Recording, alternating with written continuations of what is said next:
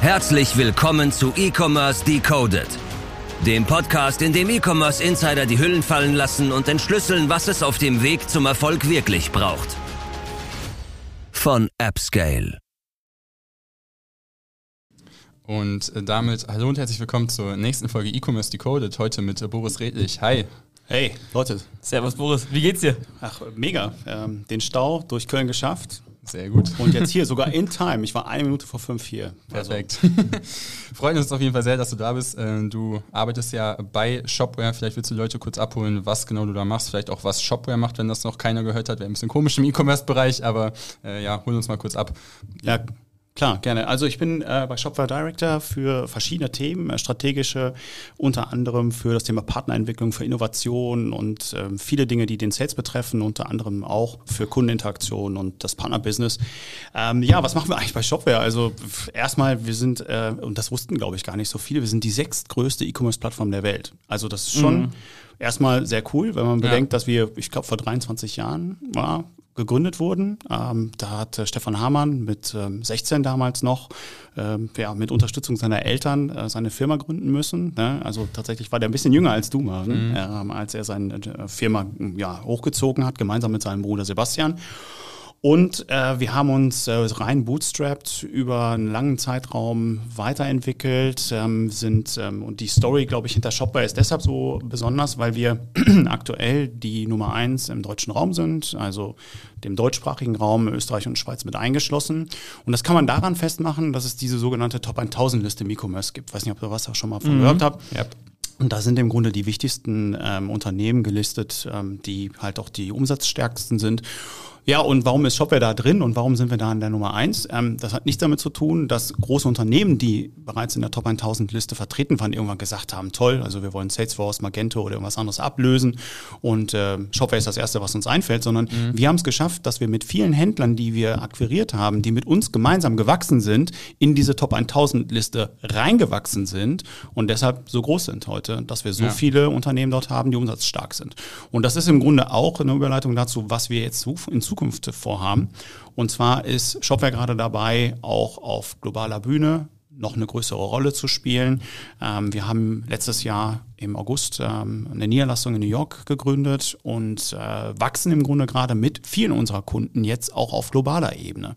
Bedeutet also viele Kunden, die jetzt zum Beispiel in der Top 1000 Liste schon eine große Rolle spielen, äh, große Brands, äh, ich nenne einfach mal Barbour oder YT Industries so als Beispiel, die wachsen gerade auch global mit Shopware. Und das ist tatsächlich für uns natürlich sehr interessant, weil wir für so einen großen Markt wie den USA natürlich nicht nur Kapital brauchen, das haben wir bekommen, mhm. 100 Millionen Dollar im letzten Jahr mit zwei Investoren, mit Carlyle und mit PayPal eingesammelt, ähm, aber wir brauchen natürlich viele Referenzkunden, auch Kunden, die bereits in den USA mhm. signifikantes Business machen und dort Umsätze zeigen und das gelingt uns tatsächlich auch mit vielen unserer Kunden und das mhm. ist schon mal sehr gut, weil wir dadurch natürlich eine ganz andere Absprungbasis haben. Also das heißt, die, die Zeichen stehen auf jeden Fall voll auf Wachstum, aber wo stehen wir denn gerade so vielleicht von der allgemeinen Größe von Shopware, wie viele Leute arbeiten bei euch? Äh, ähm, mhm.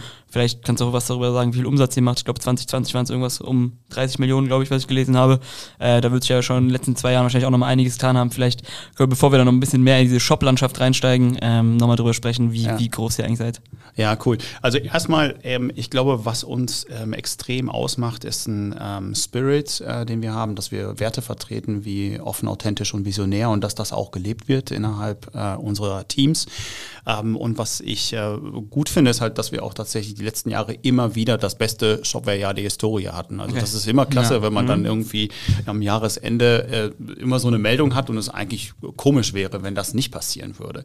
Äh, jetzt aktuell arbeiten bei uns äh, jetzt schon knapp 450 Mitarbeiter und das Jahresziel, was wir uns ausgelobt haben, sind 50 Millionen Euro Umsatz plus X. Ja? Ja. Ähm, und das ist tatsächlich schon auch ein signifikanter Anstieg, äh, wenn man mal bedenkt, dass ähm, der E-Commerce aktuell natürlich nicht ähm, also in der besten Verfassung ist. Ich glaube, ähm, globale ähm, Rezession oder zumindest jedenfalls Eintrübung der Marktmöglichkeiten ähm, hat sich natürlich auch im E-Commerce ein bisschen äh, gezeigt. Ihr erinnert euch an die Layoffs, die wir mhm. dort hatten, äh, bei vielen auch unserer Wettbewerber.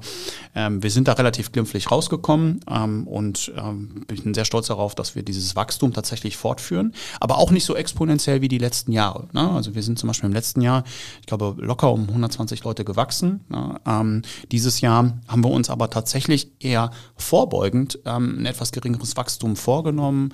Äh, wir haben auch vorbeugend äh, unsere personellen Wachstumsstrategien angepasst, also auch nicht wieder gesagt, na, jetzt machen wir 2023 nochmal 120 Leute. Ja. Und denn man muss natürlich ein bisschen aufpassen, so ein Wachstum hält so eine Organisation auch nur bedingt aus. Ne? Weil man muss ja immer rechnen, Leute, die man einstellt, müssen eingearbeitet werden. Die brauchen natürlich dann gleichzeitig auch noch Leute, die ihnen bei der Einarbeitung helfen. Das verlangsamt die Organisation mhm. und das Wachstum eigentlich im ersten Schritt. Ähm, von daher äh, haben wir uns ein moderateres Wachstum, kann ich jetzt in Zahlen nicht ganz ausdrücken, was beim Personal geplant ist, aber ähm, deutlich weniger als die 120 vorgenommen. Ja, ist aber, glaube ich, wenn man sich sozusagen die Vergangenheit und die, also die letzten Entwicklungen zum Beispiel von Shopify anguckt, die dann ja, glaube ich, irgendwie fast 30 Prozent oder 20 Prozent der Mitarbeiter entlassen haben. Ja. Ähm, was man, das will man ja eigentlich vom Grund gar keinem antun. Also sozusagen, wie du jetzt schon gesagt hast, ist, glaube ich, übelst wichtig, dass einfach gesundes Wachstum dann auch einfach solche Vorhaben trägt, ne? Und dass man nicht einfach so ohne, ohne Teufel kommt raus irgendwie rein skaliert und gar nicht weiß, wo irgendwie äh, jetzt das Ende ist. Dann ist es natürlich auf jeden Fall der viel, viel bessere Ansatz, das glaube ich so zu machen. Ja, genau. Also viele Unternehmen, äh, das kriegt ihr wahrscheinlich auch gerade so mit, ähm, im, E-Commerce ähm, sind in der letzten Zeit natürlich starke Investoren auch äh, gestützt gewesen. Ähm, das hat sich natürlich jetzt auch verändert. Investoren schauen jetzt ganz besonders auf Ertrag und das ist tatsächlich der veränderte Fokus und den haben wir natürlich auch. Wir waren aber schon immer ertragreich, was richtig klasse ist. Wir waren nie auf Banken oder auf Investoren angewiesen. Äh, wir haben den Schritt damals gemacht, um ja, global zu wachsen weil wir wussten, mhm. wir haben ein Momentum im E-Commerce, das sind vielleicht jetzt zwei, drei Jahre, in denen wir es schaffen können, wirklich nochmal global an die Spitze zu kommen. Und an die Spitze heißt für mich jetzt nicht irgendwie Platz eins, sondern wir haben ja eine Nische für uns definiert und das ist der Mid-Market. also die Händler, die wir adressieren möchten, die sind gar nicht so wie viele äh, Wettbewerber von uns, wie beispielsweise bei Shopify Plus oder jetzt vielleicht auch ne, Adobe oder Salesforce gerne so diese Top-Brands adressieren, sondern wir wollen ganz ganz gerne den, den, den Mid-Market adressieren mit wahrscheinlich also zwischen 5 bis 150 Millionen Euro Jahresumsatz. Ähm, Im äh, Mid-Market der USA ist es noch ein bisschen mehr, äh, weil da selbst habe ich gelernt, irgendwie 200 bis 250 Millionen Euro Jahresumsatz mhm. dann irgendwie trotzdem noch Mid-Market ist. Total verrückt, aber äh, so ist das da halt. Und äh, wir sehen halt eben, dass sich in den vergangenen Jahren immer entweder sehr viel um SMB-Business und auch also Small-Medium-Business und auch Startups gekümmert wurde oder halt eben ähm, Wettbewerber von uns eher so auf die Top-Brands geguckt haben, auf das große Enterprise-Business. Und der Mid-Market ist für mich also der, der größte, ähm, ja, vernachlässigte Markt, äh, den es im E-Commerce gibt. Und da wird äh, Shopware in den nächsten Jahren seine größte Rolle spielen. Und gerade in Deutschland ist es ja wahrscheinlich sogar der stärkste, wenn man das so historisch betrachtet auch nochmal mit ansieht. Hätte ich jetzt Absolut. zumindest vermutet. Ja. Wie, viele, wie viele Kunden oder wie viele Shops gibt es dann insgesamt gerade, die jetzt entweder im Dachraum oder global die Zahl Shopware nutzen als Tool? Ja, das ist eine gute Frage. Also wir haben äh, knapp 45.000 kommerzielle Händler, die Shopware nutzen. Äh, kommerziell bedeutet also, ähm, wir haben jetzt gerade einen Umstieg auf neue Pläne vollzogen, ja. haben also auch da versucht, nochmal das Lizenzmodell ein bisschen einfacher zu gestalten Projekten äh, mit äh, Rise Evolve und Beyond. Äh, früher gab es so eine Professional Edition und eine Enterprise Edition und all diese Kunden, die sich also zu diesen Editionen oder Plänen äh, zurechnen, äh, würden wir als äh, kommerzielle Kunden bezeichnen. Wir haben aber auch eine äh, Community Edition, also eine Version, die komplett frei ist äh, und auf der auch tatsächlich äh, selbst kommerzielles Geschäft passiert. Ähm, und ich glaube, in Summe äh, sind wir locker mehr als 100.000 Kunden, die also Shopware nutzen. Und wir haben natürlich auch eine große Community. Das ist aber auch dadurch bedingt, dass wir als Open Source Unternehmen ähm, eine große Community an Entwicklern da draußen haben, die jeden Tag mit Shopware arbeiten, sei es auf einer Community Edition oder auch in den kommerziellen Plänen und halt ähm, ja die Möglichkeit haben, unheimlich viel auch an Feedback zu liefern, was wir am Produkt noch verbessern sollen. Und ähm, das finde ich natürlich ganz klasse, weil wir haben zwar viele Entwickler bei uns, aber glaubt mal, also die ganzen Features, die der Markt sich so wünscht, die würden wir im Leben nicht alleine gestemmt kriegen. Mhm. Also vor allen Dingen wahrscheinlich nicht ohne Kapitalhintergrund und sowas dann äh, ist das dann nochmal angenehmer, wenn man irgendwie externe Leute hat, die sich ja, total. kümmern können. Und übrigens, ne, also äh, es ist ja so, wenn wir äh, wirklich äh, wachsen wollen und äh, also neue Sachen präsentieren wollen, die der Markt braucht, ne, mhm. dann, dann schaffen wir das nur mit mit einer Community.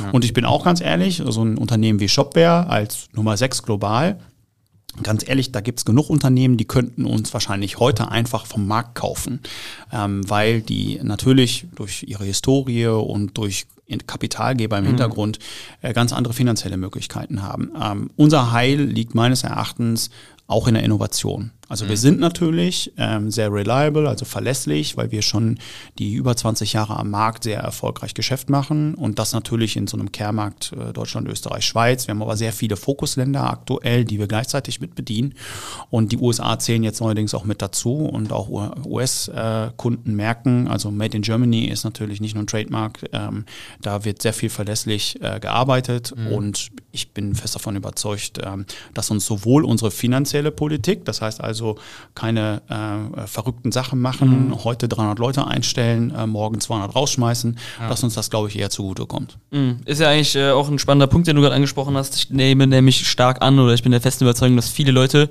ähm, vor allem auch irgendwie in der E-Commerce-Bubble LinkedIn Deutschland, immer noch der festen Überzeugung sind, dass Shopware eigentlich irgendwie ein direkter Konkurrent von Shopify ist und irgendwie so eher äh, wahrscheinlich von der, von der breiten Masse, was jetzt irgendwie so klassische D2C-Brands in Deutschland angeht, eher so ein bisschen, was heißt, stiefmütterlich behandelt wird wird, aber es ist mhm. immer eher so, dass ein bisschen so, es ist Shopify, dann kommt irgendwie lange nichts und dann guckt man so ein bisschen auf Shopware. Aber du hattest es eben schon mit dem Mid-Market eigentlich schon ein äh, bisschen angeteasert. Das ist ja eigentlich ein mega, mega spannender Punkt. Es ist ja gar nicht so euer Ziel, jetzt irgendwie mit Shopify drei Milliarden Umsatz oder sonst irgendwas mitzuhalten. Ihr geht ja eigentlich einen ganz, ganz anderen Ansatz. Also vielleicht kannst du noch ein bisschen dazu ähm, was sagen, wie ihr euch auch einfach ähm, in dem Wettbewerb seht und wie ihr euch da auch eigentlich positioniert habt, weil der ist ja eigentlich ganz anders, wie man vielleicht denkt. Ja, ähm, gut, also erstmal tatsächlich, äh, also wir sind Wettbewerber von Shopify. Mhm. Also, aber äh, wir sehen uns im Wettbewerb zu Shopify Plus und halt eben nicht äh, mit äh, der Lösung, die sich tatsächlich so eher an Startups und den SMB-Bereich richtet. Also als gutes Beispiel ist immer so, also äh, wenn du jetzt auf äh, Instagram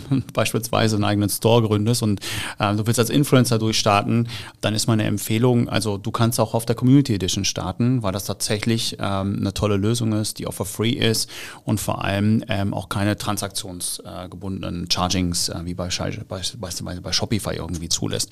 Ähm, das andere ist aber tatsächlich, dass wir mit der Lösung, die wir haben, uns tatsächlich an mittelständische Händler orientieren und die arbeiten in der Regel eh mit Agenturen. Also du brauchst ja einen Implementierungspartner der dich in Bezug auf Design und Umsetzung äh, berät. Und ähm, deswegen ähm, arbeiten wir halt schon immer mit Agenturpartnern, die auch extrem hilfreich sind, um unser Geschäft ähm, nach vorne zu bringen, die sehr viel Kundenverständnis mitbringen und äh, die Anforderungen gerade an von mittelständischen Händlern so ungefähr in dieser Umsatzrange, die ich gerade genannt hatte, zwischen irgendwie 5 und 150 Millionen Euro Jahresumsatz halt eben auch gut antizipieren und umsetzen können. Ne? So, ähm, jetzt hattest du gerade gefragt, wie wir uns da sonst so positionieren. Ähm, also erstmal, ja, also wir, wir setzen extrem viel auf, auf das Thema Experience. Ne? Also ähm, am Ende, was zählt denn eigentlich, wenn du so einen Online-Store hochziehst? Also meines Erachtens sind wir alle, also alle Online-Händler sind immer eben erstmal der Gegenpol zu Amazon. So, das ist ein Listing von Produkten, da kannst du relativ schnell einen guten Preis bekommen, wenn du das möchtest. Ähm, ähm, und äh, ich glaube doch, dass da von Amazon extrem viele gute Impulse in das äh, E-Commerce-Business reingekommen sind, ne, über verschiedene Innovationen, die sie, die sie irgendwie mitgeliefert haben. Ähm, auf der anderen Seite ist es aber eben so, was du nicht bei Amazon bekommst, ist ein Einkaufserlebnis. So, und du hast halt eben nicht jemanden dort, der immer wieder als äh, Käufer zurückkommt, weil er sich dort aufgehoben, gut beraten gefühlt hat. Also im Grunde die Dinge, die ja auch im Grunde für so einen Local Store gelten. Und wir sind ähm, sehr stark daran interessiert, dass unsere Online-Händler die beste Customer Journey, die beste Experience für ihre Kunden anbieten können. Und am besten auch noch relativ offline nah. Ne? Denn äh, das Thema Beratung spielt zum Beispiel eine große Rolle. Wir haben jetzt ähm, schon seit einem Jahr, ähm, das nennt sich Guided Shopping draußen, ein Feature, ähm, das wir äh, für unsere Beyond-Kunden anbieten, indem wir halt so eine äh, Video-Interaktionslösung schaffen, die aber nicht eine Live-Shopping-Lösung ist, sondern tatsächlich äh, so ein Bindeglied zwischen Kunde und Online-Store darstellt, wo eine Beratung möglich ist, wo ein gemeinsam geführte Journey möglich ist, wo also der Bildschirm des Endkunden und sein Checkout, sein Warenkorb ähm, von dem entsprechenden Berater mit begleitet werden kann. Und äh, wir glauben ganz fest daran, dass also das Thema Experience extrem wichtig ist für ein gutes Einkaufserlebnis und da wollen wir uns differenzieren. Denn dann, um nochmal den Brückenschlag auch zu Shopify zu schaffen, ähm, du kannst heute tatsächlich einen Shopify Store launchen, ähm, musst natürlich mit den Nachteilen leben, die so eine, so eine Closed-Shop-Lösung hat. Ähm, du bist natürlich dann relativ gleich und auch vergleichbar zu anderen Shopify-Händlern, was erstmal gut ist, weil die Lösung ist nicht schlecht. Aber wenn du dich unterscheiden möchtest, wenn du äh, Experiences schaffen möchtest, die sehr auch auf dein Produkt zugeschnitten sind ähm, und einen hohen Wiedererkennungswert hat, dann kannst du natürlich mit Shopware aufgrund der Flexibilität, die wir als API First Unternehmen und natürlich auch mit äh, einer Composable Commerce Lösung bieten, ähm, da kannst du natürlich einfach mehr erreichen. Mhm. Ja, kann ich äh, auf jeden Fall nachvollziehen, was du sagst. Aber wenn wir jetzt dann quasi am, am unteren Ende das normale Shopify haben, gibt es ja auch, sagen wir mal noch das obere Ende, dann mit einem Spriker, einem Scale Commerce mhm. oder keine Ahnung, Salesforce und sowas. Kannst du dann vielleicht noch ein paar Worte dazu sagen, wie ihr euch dann dahingehend unterscheidet? Ja. Sind das dann einfach zu tech-lastige Firmen, wo der normale Mittelstand dann gar nicht mit klarkommen würde, mit dem Tool umzugehen und dann macht das Shopware einfacher oder was sind da sozusagen die Punkte? Ja, das ist ähm, tatsächlich gut. Also ich versuche das dann tatsächlich mal so super bildhaft darzustellen. Ne? Mhm. Ich war ähm, vor ein paar Monaten war ich bei einer Agentur von uns und ich war immer eine Woche Praktikant da. Das war eigentlich ziemlich cool. Echt? Ja. Boris einfach reingejobbt als Praktikant ja, oder was? Ja, oh, habe ich gemacht. So, weil ich Stark. Gesagt, so, ähm, weil ich, ich glaube, es ist total. Man muss ja auch immer erleben wahrscheinlich, ne? Also so. so, ja, genau. Also erstmal wollte ich wissen, so was läuft gut, was mhm. läuft schlecht mit unserem ähm, Implementierung, was ist tatsächlich aktuell auch in den Köpfen der Entwickler, der Produktmanager und so weiter. Also ich kann tatsächlich jedem raten, ähm, auch ruhig mal so ein Experiment zu machen und mal eine Woche zum Beispiel Praktikant bei einem Partnerunternehmen, bei einer Agentur, whatever zu sein. So, aber es gibt da zum Beispiel sehr viele Learnings, die ich natürlich aus der Zeit mitgenommen habe. Aber ich äh, finde tatsächlich den Vergleich, die die Agentur gemacht hat, äh, zwischen zum Beispiel den Unternehmen, die du gerade genannt hast, und das, das fand ich einfach sehr äh, klasse und das war irgendwie, das ist irgendwie hängen geblieben. Und zwar ähm, relativ simpel. Ne? Also, ähm, wenn man das zum Beispiel mit ähm, Spielzeugen vergleicht, dann ist äh, Shopware ist das Playmobil-Schiff. Ja? So, das ist halt super schnell zusammenbaubar, kommt äh, schon mit äh, kleinen Features dabei. Also wir haben zum Beispiel eine integrierte CMS-Lösung, also viele Dinge, die einfach schon für einen Händler total brauchbar sind, wozu kein zusätzliches Investment nötig ist. Und dieses Playmobil-Schiff, ne, ihr kennt das vielleicht noch, wenn ihr euch an eure Kindheit erinnert. Mhm. Ne, Wer hat es nicht? Ja, ohne wirklich. Flachse. Also das hat ja wirklich jeder. Wobei, das sieht Eins heute pro ganz Familie. anders. Ja, genau. Ich habe mich immer an den Aufklebern total abgerieben, Leute. Mhm. Also, weil ich wollte, ich bin Perfektionist, ne? Und dann klebt man diese mhm. blöden Aufkleber auf dieses blöde Schiff. Und dann, wenn das dann schief war, ne? Und du versuchst es dann nochmal runterzuknibbeln, vergiss es, hast es nur schlimmer gemacht. Also, Echt, damals war es schon so perfektionistisch? Ja, total. Krass. Es ist echt. Ich habe es auch extra furchtbar. deswegen nie gemacht, habe die Aufkleber immer ignoriert, weil ich genau Echt? wusste, dass ich komme damit nicht klar, wenn das falsch aufgeklebt ist. Aber so ein Playmobil-Schiff, das wird ja erst durch die Aufkleber geil, ne? Ja, Aber egal. Die Piratenflagge hat auf jeden Fall auch noch alles rausgehauen. Aber zum Vergleich, ne? Also so, auf jeden Fall, es hat nicht ähm, ewig gedauert, bis das Ding oben ist. Ne? Also ja. deswegen immer noch das ideale Geschenk zu Weihnachten, weil wenn äh, du dann da sitzt unterm Baum und jetzt hast du auf einmal so einen riesen Lego-Kasten da stehen und dann, mhm. ja, viel Spaß, ne? Dann ist erstmal Weihnachten, also bis mhm. zum 26. kannst du da zusammenbauen. So, das Playmobil-Schiff war relativ easy, also mhm. das beste Geschenk auch vor allem für Eltern, weil die sind nach einer halben, dreiviertel Stunde durch mit dem Thema. Ja. Vielleicht noch ein bisschen die Wanden da dran und dann war's ja. das. Also dieses Playmobil-Schiff ist sehr vergleichbar zu dem, was wir im E-Commerce darstellen. Schnell aufbaubar, super einsetzbar. Und wenn ich jetzt mal überlege, also nochmal den Brückenschlag zum Thema E-Commerce, also unsere Stores in der Regel, also schaut euch mal die Referenzseite auf shopware.com an. Die Projekte, die da laufen, da ist überall die Projektlaufzeit äh, drin und in der Regel brauchen wir Ramp-Up-Phase zwischen vier bis sechs Monaten. Also das ist ja, und das für wirklich, also auch große mittelständische Unternehmen. Das ist mhm. natürlich top.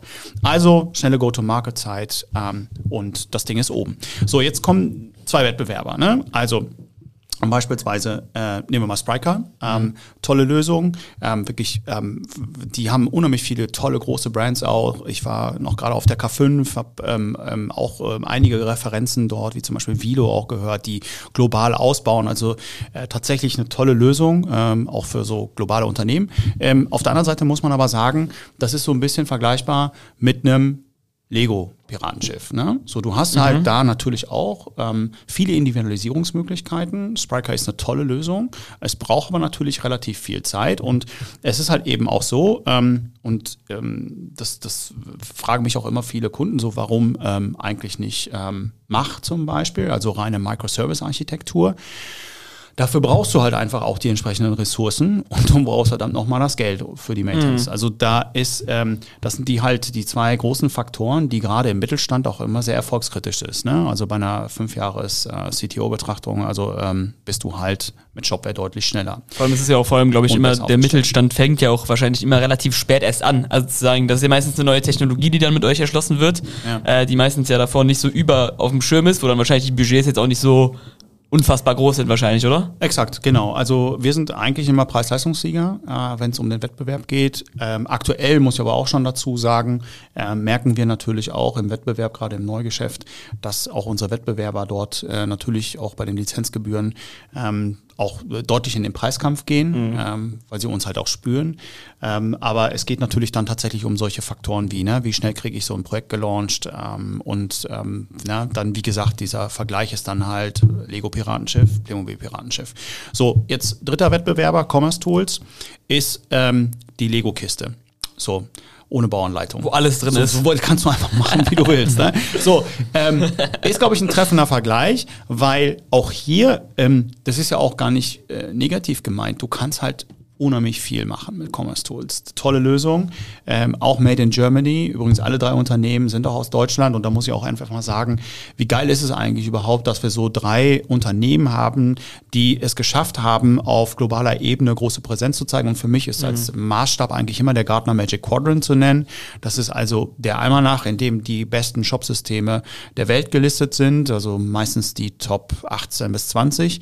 Und da sind wir als äh, Unternehmen jetzt als drittes Jahr dabei, aber auch ähm, die anderen Unternehmen sind ja da auch gelistet und Commerce Tools hat es ja wirklich in den Leader Quadrant geschafft. Also Hut ab ähm, vor der Story dort aus München. Ähm, nur ist es halt eben so, du hast halt eine unheimlich hohe Flexibilität, die auch dann wieder Nachteile mit sich bringt. Das heißt also Ramp-up-Zeiten, Projektlaufzeiten. Das ist natürlich da auch eine Frage, genauso wie das Thema Kosten. Ähm, und von daher kann man da vielleicht äh, so ein bisschen die Unterschiede festmachen. Ne? Mhm. So. Spannend. Was ist denn von Shopware vielleicht dann einfach jetzt noch so äh, in den nächsten Jahren zu erwarten? Also wir hatten eben ich schon. Ich wollte genau die gleiche Frage stellen. Wir hatten, Ihr müsst euch besser absprechen, Jungs. äh, wir haben ja eben schon im Vorgespräch ein bisschen drüber gesprochen, was dir vielleicht auch so ein bisschen irgendwie im E-Commerce noch ein bisschen fehlt oder mhm. was so die allgemeine Entwicklung angeht. Ähm, ist, glaube ich, ganz spannend, wenn man jetzt sich überlegt, was du gerade so gesagt hast, wie ihr euch so im Vergleich auch seht, äh, wie ihr das Thema AI vielleicht auch denkt bei euch im Haus. Ähm, ist, glaube ich, eine sehr, sehr spannende Zeit, weil ich kann mir eigentlich nicht vorstellen, dass es irgendwie die nächsten 15, 20 Jahre irgendwie noch 30 verschiedene ähm, Anbieter geben wird. Ich glaube, das wird sich dann wahrscheinlich auch irgendwie ein bisschen rauskristallisieren, wer da jetzt wirklich ähm, das Zeug für hat, auch einfach länger am Start zu bleiben.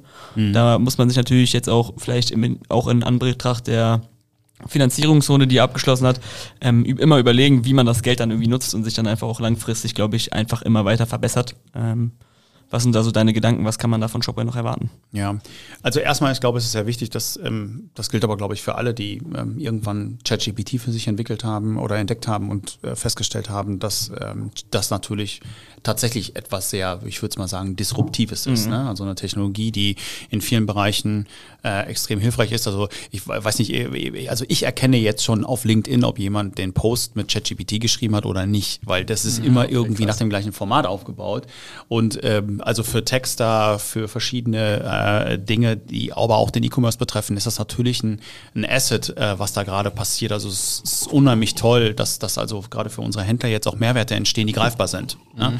Ähm, nehmen wir mal einfach zum Beispiel das Thema der Produktbeschreibung. Ne? Also wie ähm, äh, umfassend ähm, ist es dann irgendwie für 40.000 Produkte eine Produktbeschreibung raussuchen zu müssen. Und das ist ja wirklich eine Sisyphus-Arbeit, die keiner mehr machen muss, äh, weil es jetzt schon Lösungen dafür gibt. Also auch wir haben ähm, jetzt äh, vor ein paar Wochen auf dem Shopware Community Day äh, einen sogenannten AI-Copiloten gelauncht. Ähm, das ist allerdings nur der Anfang. Es sind acht verschiedene Features integriert in unsere Suite, in der Händler heute also schon oben in ihrem Admin-Bereich quasi diesen Co-Piloten einschalten können und dann wird vieles, ähm, ähm, was wir schon jetzt im, im, im, Core leisten können, wie zum Beispiel das Thema der Produktbeschreibung mitgeführt. Ne? Und äh, dort ähm, gibt es dann also viele Hilfestellungen, also automatisierte Produktbeschreibungen sind auch schon in Shopware möglich. Und äh, von daher äh, glaube ich, dass der Mehrwert äh, definitiv jetzt schon greifbar ist. Äh, wir haben uns aber tatsächlich extrem dem Thema verschrieben. Also das ist im Grunde auch eines meiner Themen, äh, die ich aktuell strategisch mitführen darf bei uns im Unternehmen, ist das Thema Innovation und AI. Ne? Und ähm, klar, ähm, Und da passiert relativ viel. Und ich glaube, ich keine Ahnung, also egal, wen ihr hier einladet, ne, also die würden wahrscheinlich sagen, die würden alle sagen, wir machen irgendwas Richtung AI. Ich glaube, es ist wichtig ähm, zu verstehen, dass das Shopware ähm, seine eigene Position im Markt eher als Innovator sieht. Also wir wissen, dass wir quasi so ein bisschen Underdog-Mentality mitbringen müssen, um in diesem Markt die etablierten Unternehmen zu ärgern. Mhm. So, und das tun wir, weil wir wissen, dass wir durch Innovation Mehrwerte für die Customer Journey, für eine bessere Experience schaffen. Und das ist genau das, dem wir uns jetzt auch verschrieben haben. Äh, wir haben im letzten Jahr ähm, eine Task Force gegründet bei uns im Unternehmen, die sich mit nichts anderem als mit dem Thema AI beschäftigt. Wir haben gerade vor, auch ähm, neun Personen einzustellen, die das Thema AI, also Machine Learning, ähm, tatsächlich als Job Description haben, also die AI Evangelist oder Specialist sind. So, also wenn das jemand da draußen hört, werbt euch gern bei uns. Aber wisst ihr, wir haben ja auch noch einen weiteren Vorteil. Ähm, wir sind als Open Source Firma natürlich sehr stark äh, auch abhängig von unserem Ökosystem. Also unsere Partnerlandschaft ist extrem groß. Und aus dem Ökosystem kommen gerade natürlich auch viele Innovationen, die sich dann tatsächlich auch nutzen lassen für Händler. Und ähm, somit ähm, machen wir also zwei Dinge. Das eine ist, dass wir mehr als 30 Prozent ähm, aktuell unseres ähm, Budgets, äh, das am Ende des Jahres hängen bleibt, ähm, dafür nutzen, äh, weiter in Innovation und äh, insbesondere in das Thema AI zu investieren. Ähm, an unserem Core, weil wir denken, dass das extrem zielführend ist und dass es für uns tatsächlich so ein, ähm, ja, so ein ähm, Leben oder Sterben irgendwie Game ist. Also unser Überleben hängt sicherlich auch davon ab, wobei wir wissen, dass wir sehr lange noch am Markt bestehen werden, mhm. ne, aufgrund unserer tatsächlich eher konservativen ähm, Sichtweise, äh, wie wir Geschäft führen. Ich hatte es ja eingangs schon erwähnt. Aber äh, das andere ist tatsächlich auch, dass wir unser Ökosystem extrem mitführen. Äh, es wird wahrscheinlich relativ schnell, ich hoffe, ich spoilere jetzt nicht, so noch so eine AI-Aliens bei uns geben. Das heißt also Partner, die in dem Bereich ähm, beides also schon selbst mitentwickeln, die selber ähm, in dem Bereich sehr fortschrittlich sind. Also da kenne ich schon einige Agenturen und auch Technologiepartner, die da selber viel investieren. Das nehmen wir natürlich auf. Und diese Mehrwerte aus den Produkten, die dort generiert werden, die fließen natürlich zurück ähm, in unsere Lösung. Und das ist natürlich äh, eine super tolle Sache. Ne? Also, mhm. äh, und dann auch wieder ein ähm, gutes Argument äh, für eine äh, Composable Commerce Open Source Lösung wie wir, äh, weil wir einfach darüber mehr schneller generieren und flexibler sind als jetzt zum Beispiel so eine Closed Shop Lösung. Mhm. Verständlich. Also ihr nutzt nicht nur einfach nochmal stumpf gesagt eure eigenen Möglichkeiten, sondern habt auch noch eine ganze Community, die ihr auch über die Academy und sowas vernünftig bespielt ähm, mit Inhalten und Ausbildung und sowas, um dann quasi das Produkt per se auch nochmal besser zu machen, richtig? Ja, genau. Ja. Und äh, da, ich bin auch total froh über, über das, was unsere Community gerade tut. Ne? Und da auch nochmal großes Kudos, Dankeschön an Shopware United. Ähm, das ist übrigens kein Fußballclub, ne? Shopware United, sondern das ist halt sowas wie das Supervisory Board unserer unserer Kunden und Agenturen. Was ich, also sehr, sehr coole Jungs an Bord, die den ganzen Tag eigentlich nichts anderes haben. Ist das so ein bisschen wie die Gewerkschaft? Die Gewerkschaft, so. so. Aber für die uh. Partner. Ja, ähm, ist interessant. Also ich glaube, Gewerkschaft sind die also tatsächlich nicht, aber sie versuchen ähm, uns tatsächlich auch immer zu challengen. Also mhm. die haben eine eigene Idee davon, wohin Shopper sich entwickeln müsste als Community und ähm, auch äh, sehen auch selber zum Beispiel bestimmte Dinge, die in unserer Community passieren oder die auch fehlen. Mhm. Ne? Also beispielsweise ähm, so ähm, in unserer Community ist auch sehr hoher Bedarf tatsächlich an, an Know-how-Transfer und auch Notwendigkeiten, insbesondere Richtung SaaS, PaaS auch noch äh, Informationslücken zu schließen. So und ich glaube, ähm, ne, was da passiert, ist ein totaler Segen für Shopware. Wir haben zum Beispiel nur mal so, ähm, damit das greifbarer wird, ähm, ein Trainingsprogramm ähm, aus Shopware United heraus ähm, an uns herangetragen bekommen, so wo Shopware United gesagt hat, den Need sehen wir, da müssen wir was machen.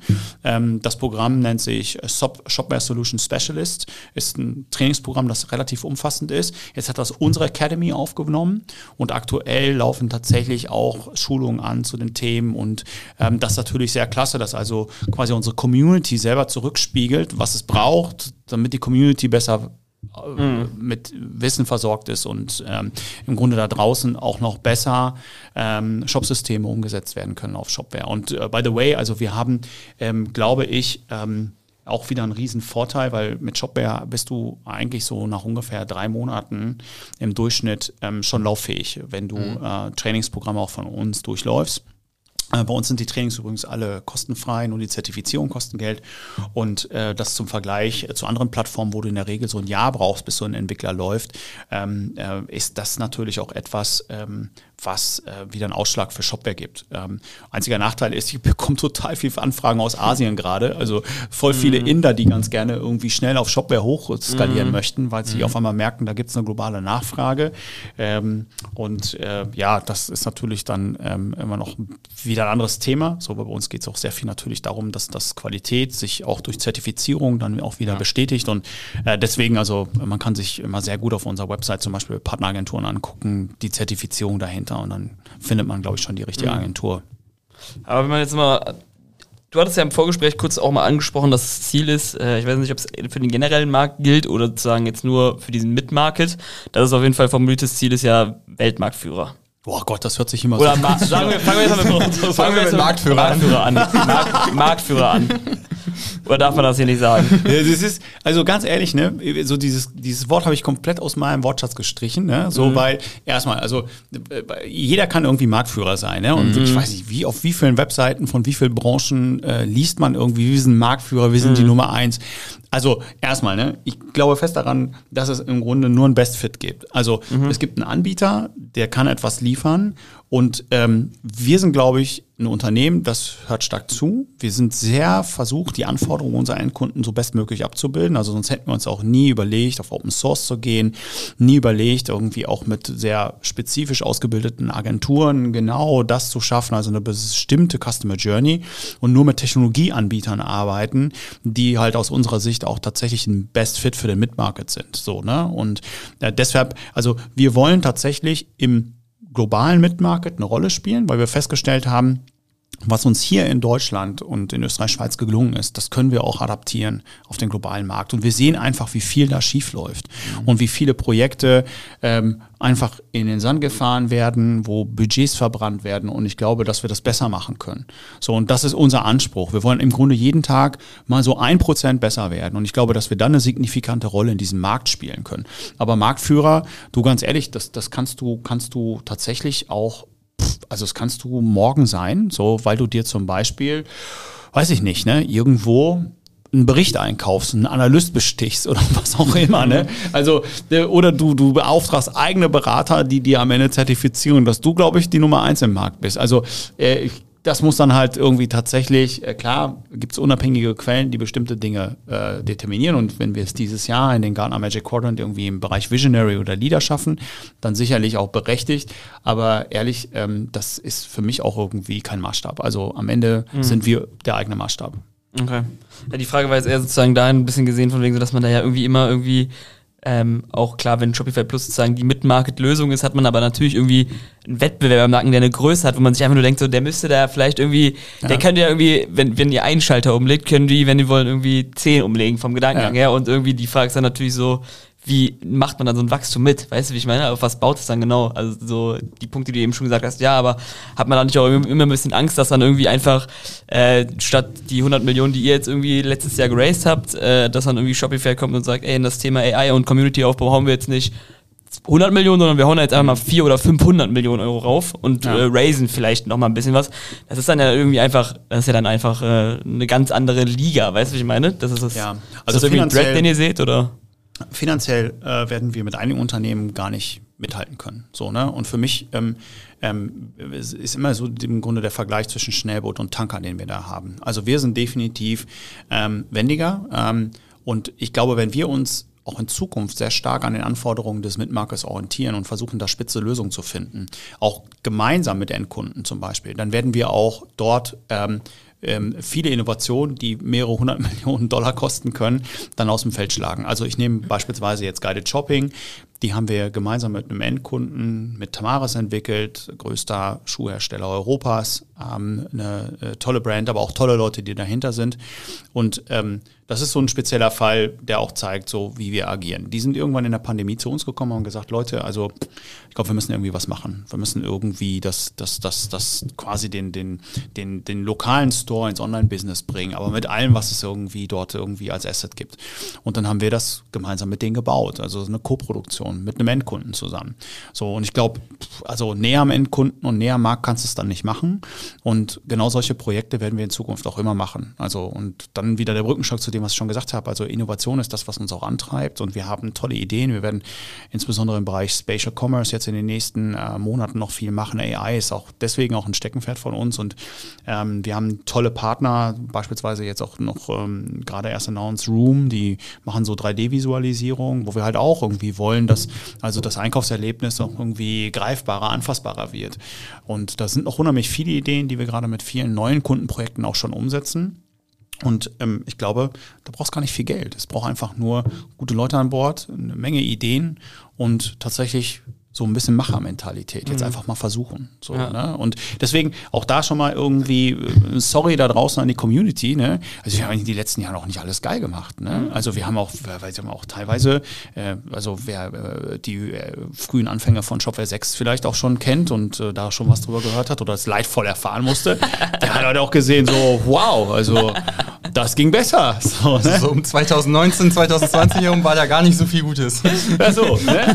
ja aber guck mal, da kann man ja auch offen drüber reden. Ähm, das haben wir nicht gut gemacht. Ähm, aber das, hat, das ist auch dem geschuldet, weil wir wollten einfach auch diesen Step. So, ja. wir wollten halt eben ähm, ähm jetzt tatsächlich einen Schritt in eine neue Ära schaffen. Ähm, und äh, wer, wer beispielsweise agil arbeitet, weiß, dass es erst den MVP geben muss und ja. dann halt irgendwie dann Reife gerade aufgesattelt werden. Ja. Und jetzt sage ich auch mal was. Also ich, ich bin total begeistert. Jetzt wie schnell unsere Teams das geschafft haben, ähm, das Ding tatsächlich äh, so zu bauen, dass also wirklich eine hohe, hohe Marktakzeptanz da ist. Mm. Und ganz ehrlich, also ab Version 6.3.3 ist das äh, ein richtig tolles Produkt und wird richtig, richtig, also wird jeden Tag besser. Äh, wir haben mehrere meine Releases im Jahr und seit 6.5, ähm, das ist jetzt auch eine aktuelle Lösung, ist das, also ist das wirklich ein richtiges Top-Produkt. Ne? Und dann überlegt mal, also was wir überhaupt in dem kurzen Zeitraum geschafft haben, um aus einem Produkt, das tatsächlich, also ich sag mal so, so diskutierbar war. Ähm, nett formuliert. Nett formuliert ne? so, ist ein bisschen wie der Marktbegleiter. So war es nicht. So, äh, aber es, war, es ist heute wirklich ähm, eine tolle Lösung, ähm, die äh, sich mit, mit allem messen kann, was da draußen ist. Und ganz ehrlich, mit ähm, dem Speed, den wir jetzt hinlegen können aufgrund der Community, mhm. ähm, unseren äh, Partnern und auch den zertifizierten Entwicklern, die auf dem Produkt jeden Tag arbeiten, bin ich fest davon überzeugt, dass wir halt ähm, deutlich schneller Innovationen liefern können als Wettbewerber. Das ist ein Vorteil. Ja. Ähm, und ich kann auch versprechen, äh, Shopware 6 bleibt auch erstmal äh, da. Also wir mhm. fangen jetzt nicht an und äh, Shopware 7 ist nächstes Jahr draußen. Ja, spannend. Ich glaube, es wird ein interessantes Race auf jeden Fall. Ich bin gespannt, wie es sich entwickelt, aber es sind auf jeden Fall Punkte, wo ich dir auf jeden Fall zustimmen kann. Das ist ja. auf jeden Fall, äh, da steckt viel Potenzial drin. Dann, dann lass uns das doch auch als kleinen Abschluss zu dem äh, Shopware-Part nehmen und zu mal zu der Frage kommen, die wir jedem Gast im Podcast hier stellen. Und zwar, mit wem würdest du gerne mal einen Kaffee oder ein Bierchen trinken gehen? Oh, okay. Ja, das ist, äh, habe ich total unvorbereitet. Ähm, ach, ich, boah, also. Außer, also wirklich so one egal, once in a lifetime. Ob äh, beruflich, vielleicht hast du noch wem, wo du auf, äh, wo du denkst, okay, da kann ich irgendwie noch was lernen oder mit dem würdest du einfach mal gerne ein bisschen quatschen über Gott und die Welt. Hast du irgendeine Person im Kopf? Ganz ehrlich, ähm, boah, also da fallen, fallen mir nicht so viele ein, weil eine Person, die ich tatsächlich irgendwie, also die, die ich gerne wirklich mal sprechen würde, ist Barack Obama. Äh, Der mhm. war auch äh, in Berlin, ich glaube letztes Jahr wieder. Ähm, ich hätte super gerne tatsächlich mal einfach mal mit ihm gesprochen, weil ich glaube, die amerikanische Politik, also interessiert mhm. mich schon sehr. Mhm. Ähm, hängt damit zusammen, ich habe auch noch Familie in den USA, mein Bruder wohnt in New York und ähm, ähm, äh, zum Glück sind das äh, Demokraten. So, mit denen mhm. diskutiere ich den ganzen Tag, was da eigentlich los ist. Und ich finde, das ist der äh, äh, Mann einfach total bemerkenswerten Job gemacht hat. Ähm, mhm. Einfach, weil er natürlich mit unheimlich viel polarisierenden Themen zu tun hat und da irgendwie versuchen, seine Linie zu halten. Ähm, so manchmal wünsche ich mir die Zeit zurück. Ähm, als Barack Obama noch Präsident war, ähm, äh, der ist ähm, ein Beispiel dafür, ne, dass man auch nahbar sein kann, auch wenn man irgendwie der mächtigste Mann der Welt ist. Und ich glaube, das finde ich ganz cool. Ja. Okay. Aber ansonsten mit allen anderen Leuten, also so Sportstars oder sowas, habe ich null was am Hut. Das wäre nichts, was mich wirklich interessiert. Aber ähm, weißt du, so Menschen, die was, die was Besonderes schaffen, die unter sehr extremen Bedingungen irgendwie erfolgreich sein mhm. konnten, mhm. so das ist etwas, was mich schon irgendwie fasziniert, weil man da kann man, glaube ich, halt immer wieder was rausnehmen. Ne? Ich habe selber auch in meinem Leben, äh, glaube ich, immer immer wieder viele Rückschläge gehabt. Ne? Ähm, und ähm, für mich war es eigentlich immer so, dass das für mich die heilsamsten Momente waren. Ne? Also ich stand zum Beispiel mit meinem Studium mal kurz vor der Exmatrikulation. Ich war in boah, weiß nicht, in drei Fächern den dritten Versuch. Also damit bist du eigentlich tot. Ja. So, ne? Ja. Und ähm, puh, und dann habe ich mir gedacht, so, was machst du jetzt? Ne? Setzt dich jetzt nochmal hin und büffelst so wie vorher. Und äh, dann bin ich halt raus, war knapp etwas mehr als ein Jahr Südamerika, äh, bin durch Chile gereist, Geil. ich da, hatte da drei Jobs und ähm, habe, glaube ich, da aber so diesen Moment gehabt, so den es irgendwie vielleicht bei jedem mal einmal im Leben mhm. hat, so wo man sagt, so okay, komm on, jetzt jetzt ist mhm. Zeit für mhm. Change und dann mhm. ähm, und an der Situation bin ich tatsächlich gewachsen, ja? und am Ende die Story geht halt dann auch zu Ende. Also mein Studium habe ich dann geschafft, habe alle drei Klausuren geschafft, habe dann jedes Semester 14 Klausuren geschrieben und irgendwann war ich dann sogar noch irgendwie halbwegs in der Regelstudienzeit da durch. Ne? Aber es war natürlich eine taffe Zeit, aber ich glaube, das ist das, was ähm, für jeden irgendwie hilfreich ist. Ähm, solche Dinge machen einen resilient, äh, die zeigen einem, was man ähm, erreichen kann, wenn man sich richtig hinsetzt. Und ja, von daher, ähm, ja, solche Stories die finde ich irgendwie ähm, inspirierend für mich selbst. Mhm. Weil ich mhm. glaube, dass wir, dass es gar nicht darum geht, Probleme irgendwie zu umschiffen oder sie nicht zu bekommen, sondern es geht eher darum, wie wir mit Problemen umgehen. Und ja. die machen einen besser. Stark. Scheiß, viel Eigenwerbung jetzt, was? ich weiß, es kommt ja lustigerweise noch eine zweite Frage. Wäre auch eine gute Antwort gewesen für die zweite Frage, die später kommt. Ihr habt nur zwei Fragen. Ja, okay, nee, dann lass uns auch gerne mal zum, zum zweiten Teil übergehen, mit, der, mit, mit, in dem wir mit dir drüber sprechen wollten. Und das ist so ein, Thema, ein bisschen das Thema Netzwerken. Weil mhm. wir haben uns ja beide auch äh, auf einem Event von euch kennengelernt, äh, was du organisiert hattest. Und du machst ja auch schon relativ viel in dem Bereich. Ne? Generell Shopware macht super viel mit deinen eigenen äh, Meetups, mit dem Shopware Community Day. Ja. Ihr habt Shopware United, was auch viel mit dem Thema Netzwerken irgendwie zu tun hat. Und du selber hast noch einen äh, Podcast, na, beziehungsweise ein Live-Format. Also du kennst dich auf jeden Fall aus, wenn es um Thema Netzwerken geht, würde ich behaupten. Und bist auch ja. sehr aktiv. Also. Ja. Ähm, was wir uns vor allen Dingen am Anfang so ein bisschen gefragt hatten, ist so, Shopware, Mittelstand, wie wichtig ist das Netzwerken in dem Bereich? Mhm. Weil so gefühlt sind die Deals dann ja, also wenn ich jetzt mal überspitzt formuliere, gehen dann alle unter der Hand durch, der kennt wen, der kennt wen.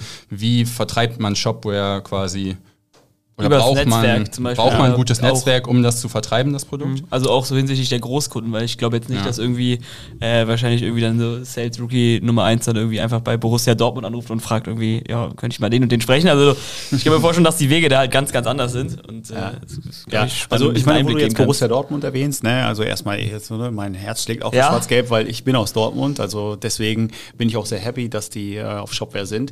Ähm, und witzigerweise ist, ist dieser Bundesliga-Bereich ja sehr prädestiniert dafür, ne? Denn erstmal, die meisten äh, Clubs im Oberhaus setzen auf Shopware und das kommt auch nicht von ungefähr, weil die natürlich alle miteinander sprechen. So, die sind alle miteinander mhm. vernetzt und da ist es ja nicht so, dass zum Beispiel Schalke mit Dortmund nicht spricht, ne? Mhm. sondern da, da weiß man einfach, da kennt man sich, da gibt es auch gemeinsame Events ne? und so von daher ist, ich glaube schon auch im Mittelstand und ich glaube insbesondere jetzt für die Zielgruppe, die wir irgendwie adressieren, das Thema Netzwerken sehr, sehr wichtig. Ne? Ähm, und ähm, aber ich glaube, dass das Networking grundsätzlich einfach eine wichtige Sache ist, weil da gibt's ja so einen Spruch, ne? Also wenn du kein Netzwerk hast, dann ist es eher das Problem. So und wenn du keine Leute kennst, du musst halt irgendwie immer wissen, wen kannst du anrufen, wenn du zum Beispiel zu einem spezifischen Thema was wissen willst. Und wenn du wissen willst, ähm, wer beispielsweise ähm, schon auf Shopware ist, ob es da positive, ne, vielleicht auch mal negative Erfahrungen gab oder was man irgendwie da beachten muss, was man besser machen kann, dann gibt es bei uns im Netzwerk also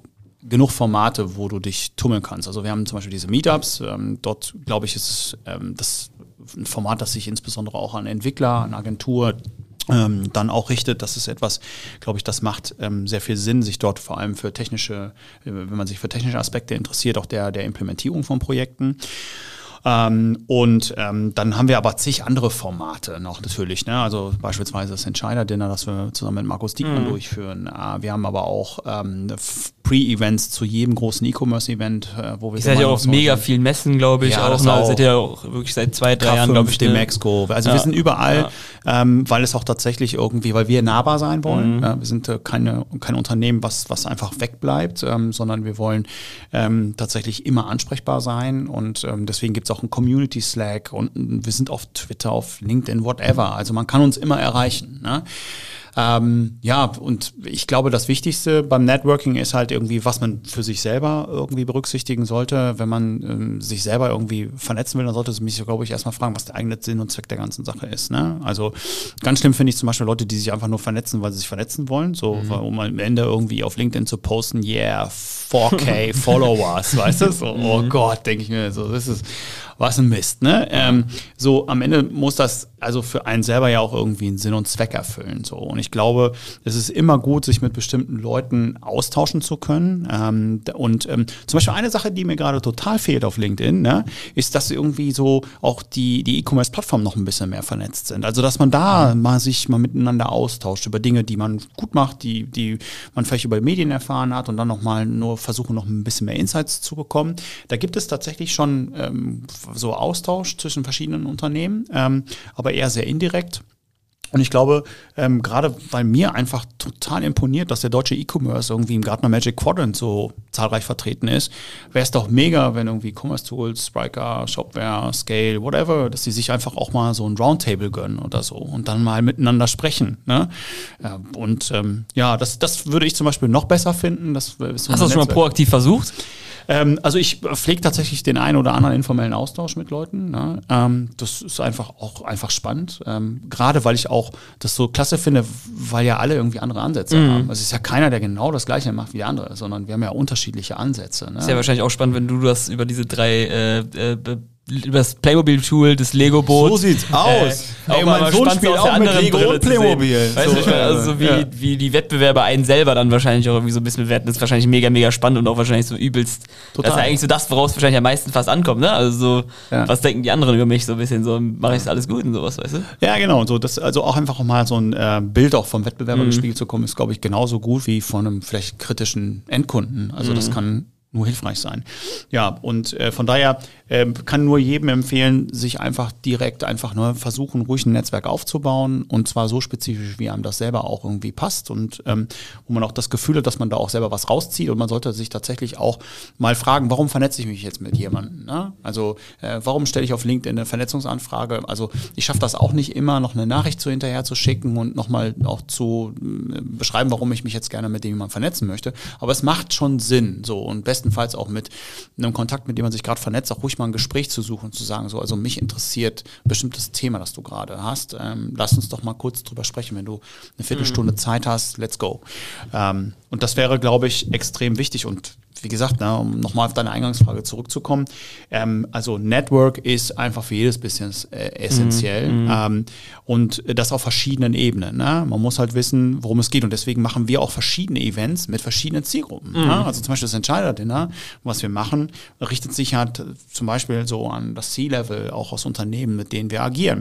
Und ich habe es schon oft erlebt, dass wir halt irgendwie mit der Fachabteilung Gespräche führen ähm, auf einer Messe, wie so ein Multi-Channel Day und dann aber irgendwie irgendwie abends auf dem Dinner, das wir ausrichten, äh, was natürlich auch ein bisschen exklusiver ist, wofür man sich sogar bewerben muss, ähm, dass man da dann zum Beispiel mit ähm, dem C-Level dann äh, entsprechende Gespräche führt und da eher nochmal so, eher das Bauchgefühl, was die Fachabteilung ja. bezüglich Shopware hatte, nochmal verifiziert wird. Spannend, spannend. Du hast ja jetzt gerade so ein bisschen darüber gesprochen, dass es äh, viel darauf ankommt, zu wissen, was man dann quasi davon hat zu, zu Netzwerken. Mhm. Aber vom Gefühl her, also würde ich dich jetzt zumindest wahrnehmen, bist du ja auch von dieser Geber versus Nehmer-Mentality auf jeden Fall eher der Typ, der eher dann gibt, als mhm. die ganze Zeit Sachen zu erwarten. Mhm. Wie stehst du dazu? Hast, ist das bewusst so, dass du sagst, ey, ich mache erstmal so und guck dann, was für mich zurückkommt? Ist das ge geplant oder passiert das einfach so aus deiner Persönlichkeit heraus? also erstmal glaube ich irgendwie Beziehungen leben vom Geben und Nehmen. Mhm. Ne?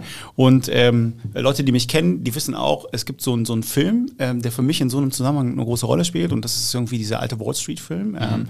Wolf of Wall Street? Äh, nee, ja, nee, der Wall Street. Ja, Wolf of Wall Street ist schon wieder was anderes. Ja, ich wusste, ich, wusste, ich, ich, ein bisschen. Ich zieh noch eine Line und, äh, und zieh Leute ab. Ja, das ist ja geil. Also so, so arbeiten wir bei Shopware. Deswegen bist du heute ja, hier bei uns. Halt, Sorry. Ja, wobei auch ein geiler Film, keine Frage. Aber äh, Inspiration für mich hat tatsächlich dieser dieser Wall Street, das ist übrigens dieser alte Film, ne? Ja. So mit äh, Charlie Sheen, als der noch so ganz jung mhm. war. Ähm, und äh, mit ähm, Michael Douglas. Und ähm, da gibt es so eine Szene, ähm, da, da kommt er rein und äh, also es geht darum, dass der bei Gordon Gecko, diesem, diesem Shark da irgendwie an der Wall Street, irgendwie reinkommt. Der will Geld verdienen, der will jetzt hoch und der hat keinen Bock mehr auf seinen alten blöden Job. Und dann lässt er sich halt was einfallen. So zwei Sachen. Erstmal, der hatte irgendwie ein paar Insider-Informationen und zweitens hatte der so eine Davidoff-Zigarrenkiste dabei. So und das war dieses diese Davidoff Zigarrenkiste ist irgendwie so das Entree gewesen zu deren Kommunikation. Sonst hätte der wahrscheinlich gar keinen Termin da gekriegt. Und dann haben sie sich auch drüber unterhalten. Und natürlich hat irgendwie diese Information, die er noch transportieren konnte, irgendwie geholfen. Aber so, das war so das Entry, das dann dazu geführt hat, dass der bei Gordon Gecko angefangen hat, das ja. Business dort gemacht hat und so weiter. Was man rausnehmen kann, ist halt, also ich glaube, es sollte immer irgendwie so ein kleines Geschenk oder jedenfalls so eine Art, ähm, Entry Point geben, ähm, wo man sagt, okay, pass mal auf, also das ist jetzt ein Geschenk unter äh, oder das ist ein Gespräch unter uns, das halt irgendwie auch wertstiftend für uns beide sein sollte. Mhm. Und ähm, man kann Informationen ja teilen. Und wenn es nur zum Beispiel ein Kontakt ist, wenn es irgendwie die Möglichkeit ist, mit jemandem sich auszutauschen, der dann zum Beispiel für euch irgendwie einen Mehrwert hat. Ne? Und ich glaube, ähm, das ist wieder ein essentieller Teil des Networkings. Ne? Also man sollte verstehen, dass ne, so wir als Menschen irgendwie auch natürlich so gepolt sind, dass es halt irgendwie schon irgendwie darum geht, was kriege ich, was kann ich geben, ne? und dass man aber auch bereit ist zu geben, dass man halt irgendwie keine Beziehung nur sehr einseitig führt, indem man sagt so, also mit dir vernetze ich mich, weil ich glaube, ne, von dir kann ich noch richtig viel profitieren, sondern dass man sich immer auch die Frage stellt, was kann ich in die Beziehung in Anführungsstrichen mit reingeben und eine Beziehung beginnt dabei, dass man Handshake macht, so dass ja. man sich irgendwo kennenlernt. Ja. Und ähm, das ist, glaube ich, sehr essentiell, nochmal auch zu deiner Frage, mhm. was, äh, wie baut man ein gutes Netzwerk auf? Und ich glaube, ähm, natürlich kann man nicht mit jedem eine intensive Ebene führen. Ne? Ähm, Gerade in unserem schnelllebigen Business ist es so.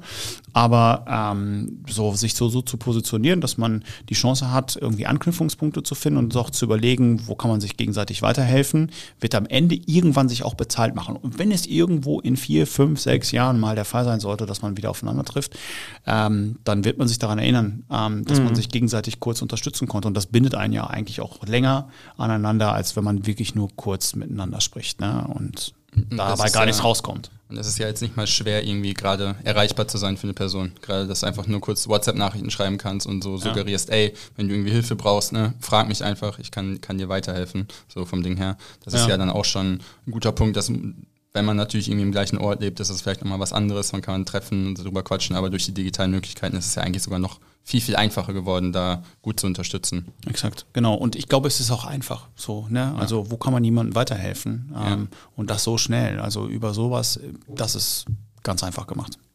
Ja, sehr cool. Dann lass mhm. uns doch zum, zum Abschluss äh, gerne zu der zweiten Frage kommen, die wir im Podcast Warte mal, das war auch schon eine zweite Frage.